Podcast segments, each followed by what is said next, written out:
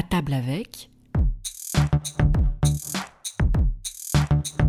À table avec, le podcast du magazine Le Chef. L'expression chef engagé aurait pu être inventée pour lui. Hugo Rollinger, à peine 30 ans, est à la tête des maisons de Bricourt et de leur table doublement étoilée Le Coquillage. Pour ce navigateur dans l'âme, amoureux des éléments, la mer est un terrain de jeu naturel. Il exprime pleinement son talent en conjuguant terroir marin et littoral pour créer un nouveau continent culinaire très personnel. Sa cuisine, tout en subtilité et en variation, met l'accent sur le végétal et le coquillage qu'il ponctue subtilement de fulgurances épicées. Ces accords entre terroir breton et épices du monde sont depuis toujours la marque de fabrique de la famille Rollinger. La famille, justement, c'est une des autres valeurs refuges du chef Hugo. Ensemble, ils marquent de leur empreinte la côte malouine depuis plusieurs décennies. Nous vous emmenons à la découverte de cet univers si spécial dans ce nouvel épisode d'À table avec, le podcast du magazine Le Chef. Bonne écoute Hugo Rollinger, vous êtes un chef ancré sur votre territoire et ouvert sur le monde. Parlez-nous de votre philosophie de cuisine. Moi, je, le raconte et mon père le racontait tout à fait dans sa cuisine parce qu'à mon sens, cuisine est, est métissage. C'est-à-dire que c'est toujours une ouverture sur l'autre, c'est une, ouverture de, la porte de son restaurant euh, aux personnes qui vont venir s'attabler. Et, euh, nous, notre cuisine, euh, enfin ma cuisine aujourd'hui est, une ouverture sur l'arrière parce qu'ici, vous avez, on a, fait un tour dans le jardin. Il y a toujours cette ligne qui vous regarde, qui est l'horizon. Et qu'est-ce qui se cache derrière l'horizon? Ça, ça appartient à chacun. Mais pour nous, c'est l'ailleurs, c'est le prochain, c'est la prochaine rive que vous allez rencontrer. Euh, c'est toute l'histoire de l'aventure maritime. Et, et, et, si on était resté, et c'est pour ça que si on était resté euh, euh, finalement cloîtré dans son dans un locavorisme euh, extrême, ce serait un peu triste. Ouais. Et on n'aurait pas la patate, on n'aurait pas les piments, on n'aurait pas la vanille. La, vanille. on n'aurait pas la tomate. On aurait... Et c'est pour ça qu'il faut faire très attention dans le locavorisme, euh, on est, on est locavore, c'est, c'est, c'est, c'est du bon sens de, de l'être. C'est une évidence. Aujourd'hui, on est tout le temps en train de rabâcher le locavorisme, de, de travailler avec son petit producteur d'à côté, son petit pêcheur, tout ça. Bien sûr, on le fait. En fait, c'est du bon sens de le faire. Euh, mais il faut pas non plus euh, s'enfermer euh, et se cloîtrer parce que sinon on en devient euh, nationaliste. Quoi. Plus qu'un cuisinier locavore, vous êtes le fer de lance d'une cuisine identitaire. Dites-nous en plus. Je pense que moi, la, force d'une cuisine et, son impact, euh, ce ne serait pas vraiment le locavorisme, mais plus l'identité d'une cuisine, quoi. Et la, et la, notion de cuisine identitaire. Parce que, à mon sens, euh, la cuisine doit être euh, expression euh, d'un lieu, l'expression des hommes et des femmes qui fascinent ce lieu-là, donc les maraîchers, les ostréiculteurs, cueilleurs, et euh, l'expression euh, historique de cet endroit-là. Et, euh, le fait de faire une cuisine identitaire, à mon sens, et en tant que cuisinier, d'essayer de mettre en lumière la beauté de tout ce, de, tout ce territoire, euh, participe à son échelle de petit cuisinier à sa protection. On est habitant de ce lieu-là et euh, on l'observe, on l'observe avec notre sensibilité et on essaye de le retranscrire dans une, dans une cuisine. Mais c'est euh, faire partie de, de ce territoire et, et, euh, d'être artisan cuisinier de ce territoire-là. C'est rien de plus. Il y, a, des artisans pêcheurs, il y a des artisans maraîchers et, et chacun essaye de faire bien. Et, et le fait, la personne qui s'attable chez vous et qui et tout d'un coup est, est touchée par euh, par la cuisine, elle est en fait elle est touchée indirectement par la beauté de ce territoire. Votre marque de fabrique c'est d'avoir un rapport direct avec les producteurs, même quand ils sont à l'autre bout du monde. Nous, on l'observe un peu en allant voir nos producteurs d'épices en Inde euh, et, et, à Madagascar et au Sri Lanka et tout ça. Et c'est marrant comment eux, euh, qui étaient quand même relativement protégés de, bah de, de, cette agriculture intensive, euh, notamment dans les épices, en fait, euh, c'est pas des cultures, en fait, c'est des jardins. Quoi. Donc il y a plein de choses qui poussent. Par exemple, dans un producteur de poivre, euh, il a une jungle. Par exemple, dans le, dans le sud-ouest de l'Inde, sur la côte Malabar, euh, ils ont un petit jardin. On va dire qu'ils ont un hectare de jardin, mais c'est une jungle. Donc euh, il y a tout qui pousse. Quoi. Il y a du manioc, il y a du machin, il y a des, il y a des bananes. Euh, c'est très riche. Quoi. Et nous, on, on, a à cœur de passer en direct avec eux pour leur acheter le poivre en, bah, au juste prix. Mais on se rend compte que quand on s'intéresse au poivre, il y a une multitude de variétés botaniques différentes de, de poivre.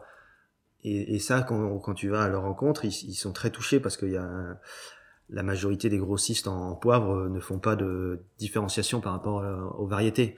Ils font une différenciation par rapport au calibre. Et donc ils mélangent plein de variétés. Quoi. Mais ce qui est malheureux, c'est que euh, des fois il y a des traders euh, qui se mettent en relation avec des coopératives et qui vont, vous dire ah bon il me faut du, il me faut de la production, il me faut du gros poivre parce que c'est ce qui vend, ce qui vend le mieux. Il va me falloir un, un gros paniour. Euh, donc euh, ton gars avec qui tu travailles, qui a un hectare là, tu lui dis de raser sa forêt, il va, il va mettre des piquets, il va mettre des lianes de poivre à pousser dessus. Quoi. Le mec il dit ah ouais c'est vrai bah oui mais tu vas gagner beaucoup plus et tout ça je te, je te garantis de t'acheter tant de poivre à, tant, à, tel prix. Euh, bah, le mec, il tue tout son biotope, euh, il plante ses piquets, bah, ça va pousser, et au bout de deux ans, c'est infesté de maladies. Et donc, bah, attends, si t'es infesté de maladies, je connais un mec qui a le bon produit, euh, et, qui va te faire ça. donc, c'est un cercle euh, qui est terrible. Votre cuisine est le reflet d'un terroir, mais aussi d'une transmission. Bah, je pense que le, j'aurais pu difficilement cuisiner ailleurs parce que c'est le caillou de Cancale, parce que c'est là où j'ai grandi, parce que c'est là où j'ai où j'ai tous mes souvenirs et c'est cette région à, laquelle je suis attaché et euh, et je pense que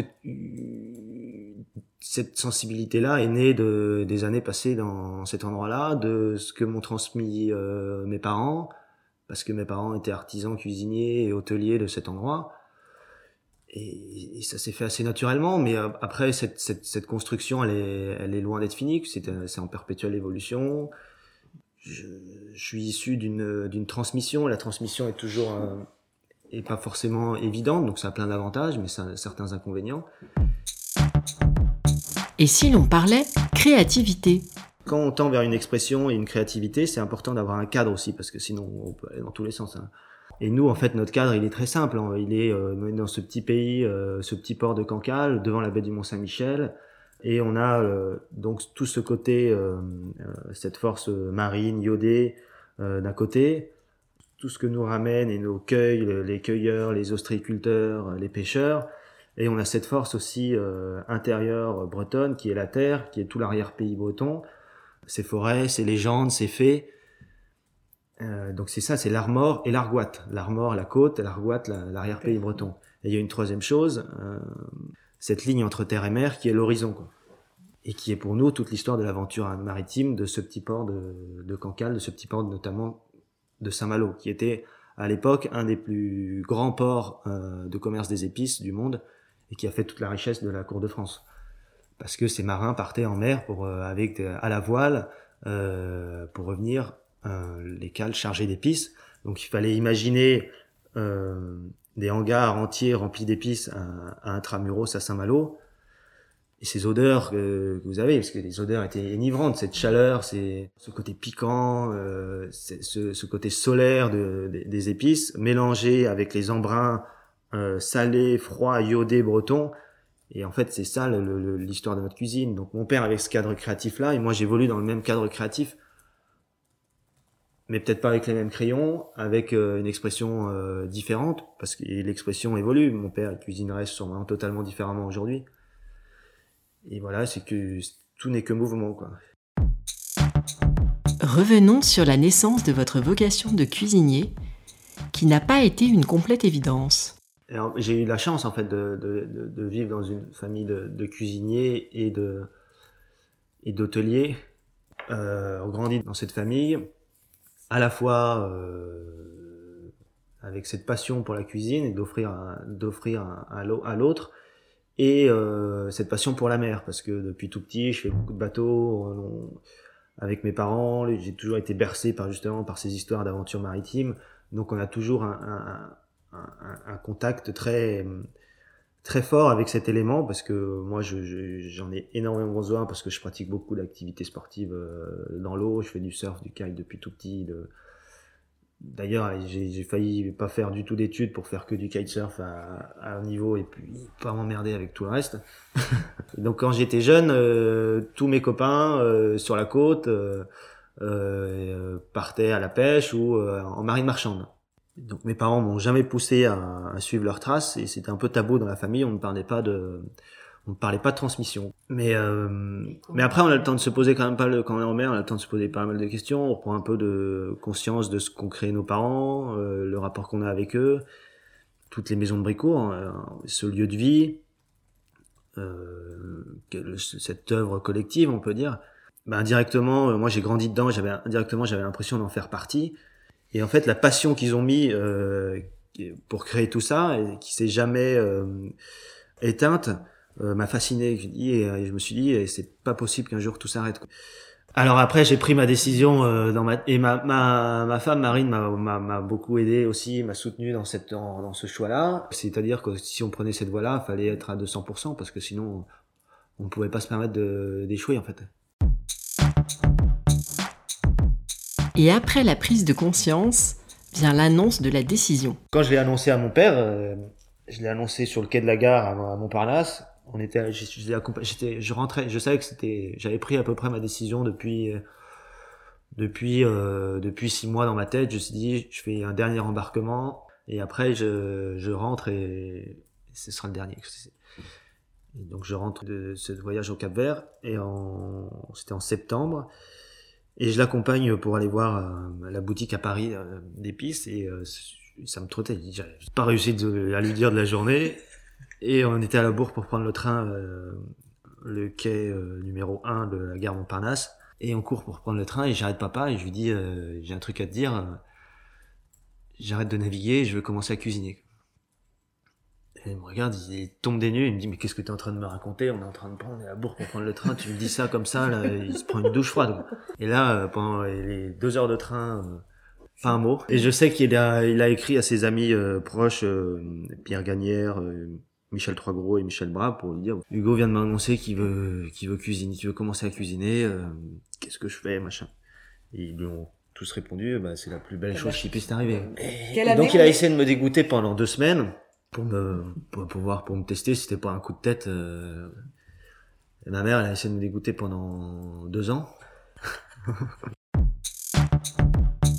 Vous entamez ensuite une période de formation au sein de grandes maisons amies de la famille. Et donc j'ai travaillé ici pendant 3-4 mois. Et après j'ai je suis allé passer un diplôme de euh, le, mon CAP en, à Ferrandi et euh, après, je suis allé travailler euh, chez euh, Michel et Sébastien, à Bras, à La J'ai fait euh, trois mois. Et donc, ouais, j'étais en stage là-bas. Après, j'étais en, stage chez Michel et, César, un, trois gros. bah, pareil, trois, quatre mois. Donc, c'était pareil, des stages très riches. On arrive à, petits pas hein, dans ces maisons-là. Moi, j'avais tout à apprendre. Et après, j'ai travaillé chez, en stage aussi chez euh, Pierre Gagnère à Paris.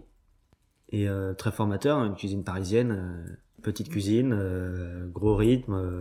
non, non, moi j'admire tous ceux qui cuisinent à Paris parce que c'est très, c'est très fatigant. Que ce soit le rythme de la vie parisienne et plus le, le rythme soutenu d'une cuisine.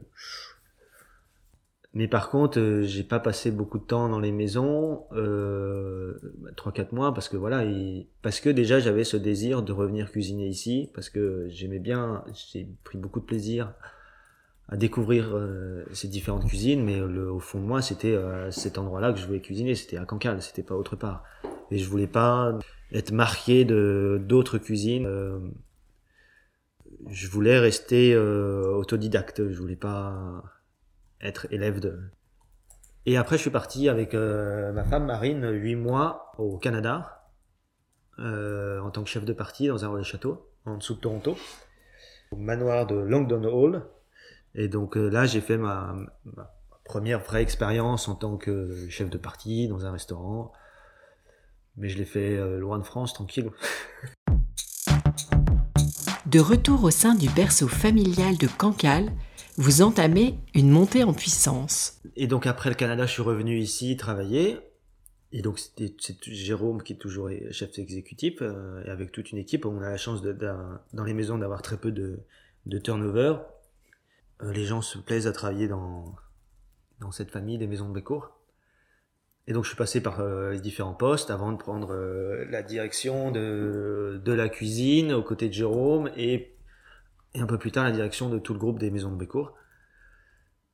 Et, euh, voilà, mais ça s'est fait très naturellement, euh, intelligemment, parce qu'il y avait une équipe en place qui ont eu qui ont su euh, m'accueillir, qui ont été dynamisés par cette arrivée.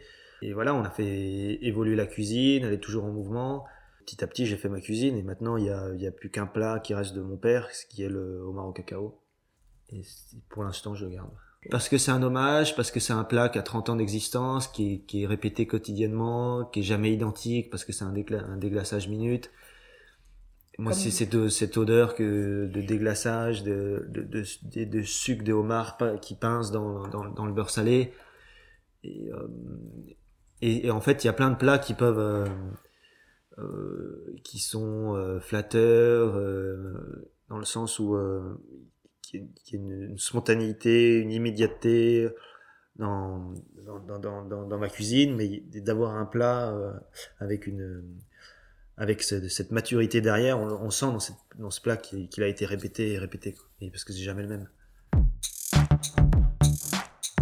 Au fil du temps, votre cuisine s'affirme et devient de plus en plus personnelle. Et après, j'ai pris la décision, euh, deux ans après, d'arrêter de travailler la viande mais c'était pas dans mon expression. Mais on avait déjà, on avait une démarche de travailler que des bêtes entières, donc on travaillait un super producteur, euh, euh François Serbonnet d'agneau de, présalé, on travaillait des canards entiers. Enfin, je voulais travailler déjà que les bêtes entières, parce que je voulais pas que la bête soit éclatée euh, et qu'il y ait un morceau qui parte là et l'autre qui parte là et tout ça. Ça, ça me dérangeait. Et mais après, petit à petit, j'ai eu du mal euh, parce que je m'y retrouvais pas. Je, ça, ça, je m'y retrouvais pas dans l'expression. Et euh, par exemple pour l'agneau, alors à la fin, je faisais plus que de l'agneau en saison. Et euh, mais j'avais du mal à. Pour moi, l'agneau, j'aurais eu envie de, le, cuire des grosses pièces entières et de le cuire entier pour un événement à partager. Pour moi, l'agneau était une bête sacrée. Et j'avais du mal à, la, le portionner dans un agneau. On faisait 40 portions et, de, que ça parte à 40 personnes différentes euh, qui mangent pas au même moment. Et ça me dérangeait. Donc euh, j'ai préféré arrêter. Et, euh, et c'est pas parce qu'on a un restaurant que l'on doit faire tant de viande, tant de poisson, tant de. Il faut avoir le pigeon à la fin du repas, machin, finir le menu dégustation par le turbo, puis le pigeon, puis. Non, ça, c'est les libertés totales. Hein. Donc euh, j'ai préféré euh, arrêter la viande. Il y avait aussi la, le, le, fameux euh, bouillon de volaille, qui est, qui est, la base de toutes les cuisines, euh, de toute la cuisine française, le fond blanc. Et euh, donc pour faire un fond blanc, en général, on utilise, pour faire 25 litres, on utilise 4 poules. souvent, on n'utilise pas les, les, poules de plus grande qualité parce que on se dit c'est juste pour faire un bouillon si on a pris des poules de pas très bonne qualité, toutes euh, les merdes qu'il y avait dans l'alimentation ou dans le traitement médicamenteux de ces poules-là euh, vont se retrouver dans le bouillon qui vont vous servir à faire toutes les bases de vos sauces. Donc il y a un truc qui me dérangeait un peu. Et euh, donc on a commencé à travailler sur des bouillons de légumes et d'algues et des infusions à froid d'algues. Et petit à petit, c'était très concluant parce qu'on retrouve la sapidité qu'on a qu'on a dans le bouillon de volaille, euh, l'umami et tout ça. Donc, euh, et petit à petit, c'est vraiment devenu, euh, l'algue est vraiment devenue une, colonne vertébrale et structure de ma cuisine. Et c'est pour ça que vous voyez derrière, là, j'ai la cave, ma cave à algues où j'affine mes laminaires bretons. Petit à petit, avec le temps, ouais, cette, cette, cuisine s'est construite, donc encore plus tournée vers la mer, vers le vers le goût, euh, vers l'iode, vers le goût, le goût des abysses, plus végétal aussi. Et j'ai construit par exemple le, menu au gré du vent et de la lune de, de, de ne servir, euh, qui est un menu profondément marin, mais de ne servir euh, aucun poisson. Et de servir et de faire un menu en 12-13 services avec algues, coquillages et, et crustacés. Parce qu'on peut manger la mer sans manger de poisson. Votre cuisine se caractérise par une composante marine. Mais comment abordez-vous la partie sucrée? Eh ben, La partie sucrée, c'est...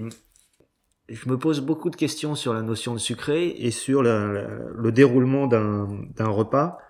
parce que ce qui est toujours étrange, c'est quand on s'attable à, une table et qu'on va, on s'apprête à manger, par exemple, un, menu dégustation. On, est tous faits différemment. On est tous pas forcément aptes à recevoir euh, la cuisine parce que des fois, euh, bah, on n'est pas en très grande forme. Euh, il va falloir manger. Donc c'est pour ça que la notion de digestibilité très importante et surtout on n'a pas tous le même appétit au même moment quoi mais on fait manger quand même euh, tout le temps la même chose à tout le monde et c'est pour ça que nous le, notre prise de partie au, au coquillage c'est de finir par un, par un chariot de dessert et finalement de gourmandise euh, limite euh, régressive et, finalement toutes les personnes ces 40 personnes qui mangent là au même moment partagent euh, les mêmes desserts alors qu'ils étaient isolés dans leur petite table à manger leur petit menu dégustation.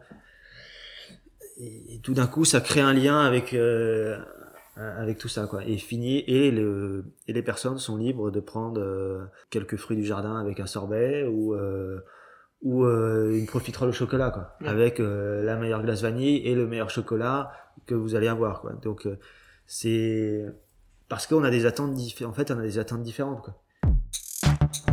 Rapidement, votre cuisine rencontre un écho certain et est récompensée de deux étoiles au guide Michelin. Euh, C'était une surprise parce que j'y attendais pas du tout. On avait vu deux trois inspecteurs, euh, je les ai vus deux fois dans l'année-là, dont une fois où j'ai passé une matinée à discuter avec eux, mais très ouvertement parce que j'ai pas j'ai ouais. pas de langue de bois. Je leur ai dit de ma vision de, du Michelin, que ce que j'en pensais et le, le rapport à l'agroalimentaire qui me dérangeait.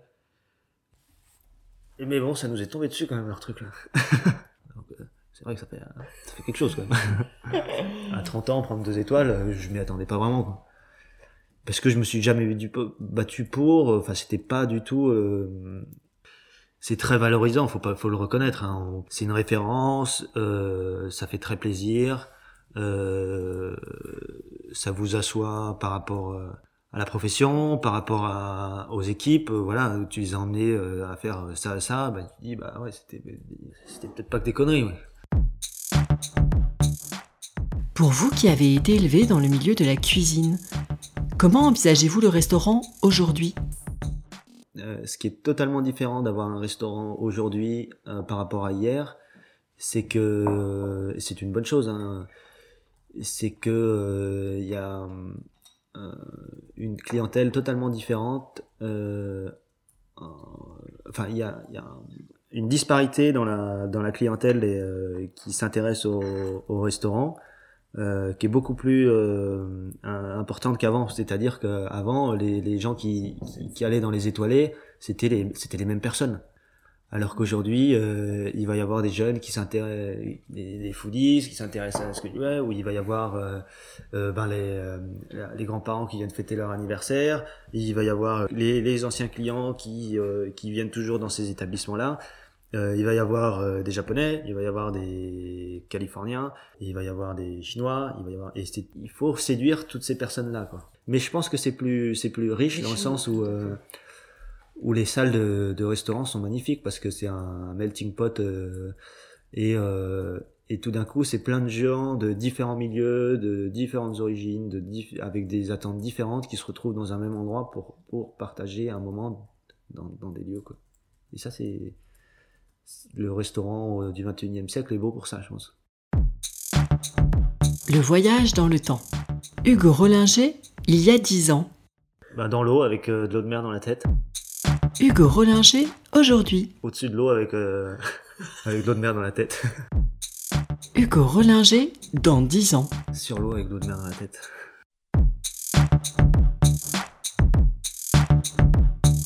Rendez-vous le mois prochain pour un nouvel épisode d'À table avec. En attendant, si vous aimez notre podcast, laissez-nous un commentaire et 5 étoiles dans l'appli Apple Podcast.